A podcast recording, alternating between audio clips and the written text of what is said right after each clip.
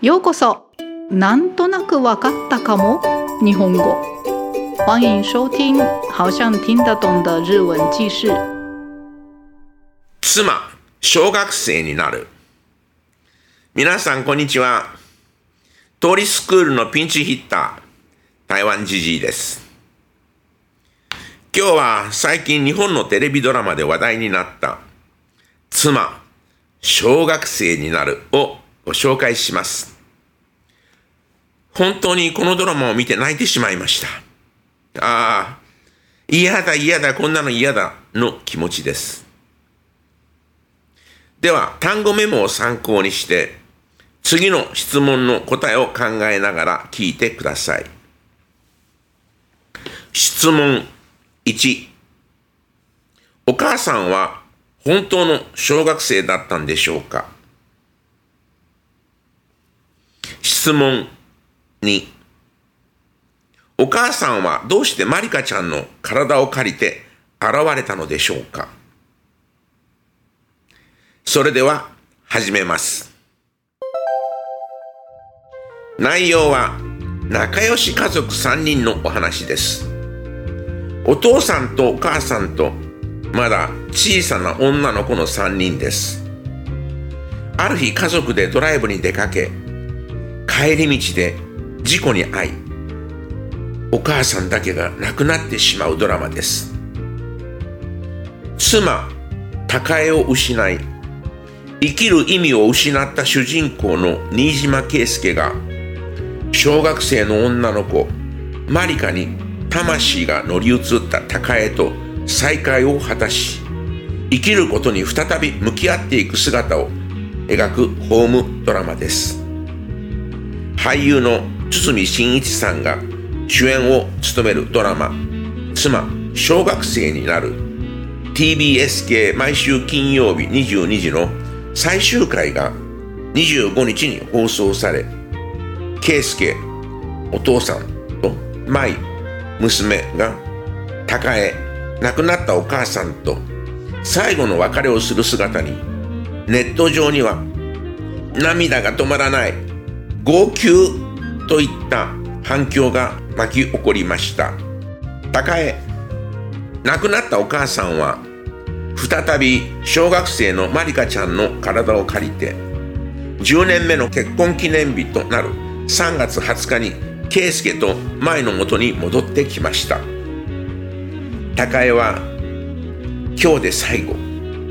楽しくさよならしましょう。と言い3人は最後の一日を悔いを残さないように朝から一緒に料理を作ったりショッピングを楽しんだりさらに前の恋の後押しをしたりと充実した時間を過ごしました。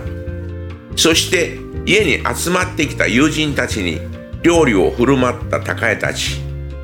食事会も無事に終わりみんなを見送った高江はかつて3人で大切に育てていた農園が自分の死後手つかずになっていたことを思い出しました。圭介と舞は高江の悔いを残さないために深夜にもかかわらずレンジ舞の恋人の車で農園に急行しました。夜を徹して農園をきれいにした3人。空が白み始めた頃思い出のハバネロを植えると圭介と舞は涙ながらに高江に「ありがとう」と伝える。二人の言葉を聞いた高江も涙を流しながら「おやすみ」と別れの挨拶をしてマリカちゃんは目を閉じました。そして高江はマリカちゃんの体から抜け出て二人の元から去って行きました。高江が圭介前に別れを告げる姿にネット上には最後がさようならじゃなくてお休みなの。めっちゃ良いな。高江の最後の言葉がお休みなの。最高。などの声が集まりさらにさようならじゃなくてお休みのところで泣いたわ。涙が止まらない。めちゃめちゃ号泣といったコメントが相次ぎました。最終回は高江が旅立った後も日々を大切に生きていく圭介や前の姿が描かれ幕を閉じました。放送終了後にはドラマについて何の無駄もない綺麗で温かい作品でした。神ドラマだと思うなどの感想や小学生役の前田ののちゃんの演技がすごすぎた。全員名演で最高といったキャストへの称賛も次々と寄せられていました。最後にもう一つだけ。会社の同僚でお父さんの圭介さんに好意を抱いていた守谷さん。すべて察したかな。マリカから圭介をよろしく。マリカは守谷さんに圭介をおじちゃんと紹介していたのでした。お母さんの高江はマリカちゃんの口を通じて守谷さんに圭介さんを託したのでした。はい。では質問の回答です。質問1お母さんは本当の小学生だったんでしょうか？答えいいえ。お母さんは小学生ではなくて小学生の女の子マリカちゃんの体を借りたのでした質問2お母さんはどうしてマリコちゃんの体を借りて現れたのでしょうか？答えお母さんの高江の死後10年間も死んだようにしか生きていない圭介と娘の舞を励し励ましたかったからです。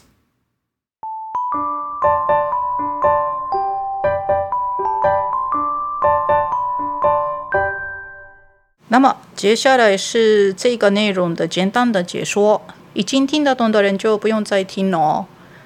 じゃあ始めます。嗯，故事的内容是讲述感情融洽的一家三口，有父亲、母亲，还有小女孩三人。某一天，全家人开车出游，在回程的路上发生车祸意外，只有母亲过世。 那剧情讲述的是失去了妻子桂惠之后，失去生存意义的主角新岛圭介与灵魂附身在小学生万里华身上的桂惠重逢之后，振作起来，重新面对生活的故事。由演员提真英所主演的《妻子变成小学生》是 TBS 电视台每周五晚上十点播出的。其中最后一集在三月二十五日当天播出。身为父亲的龟介和女儿麻衣，以及去世的母亲桂惠，在剧中最后的离别的场面，在网络上引起了眼泪止不住、嚎啕大哭等等的热烈回响。最后的内容，诶，已故的母亲桂惠再次借用了小学生万里华的身体，在结婚十周年的三月二十日这天，回到了龟介和麻衣的身边。桂惠说。今天是最后一天，就让我们愉快的道别吧。为了不留下遗憾，三人便从早上开始一起做饭、逛街购物，还为麻衣的爱情作为后盾推了一把，度过了充实的时间。之后，桂惠三人还为来到家中的朋友们准备了美味的菜肴。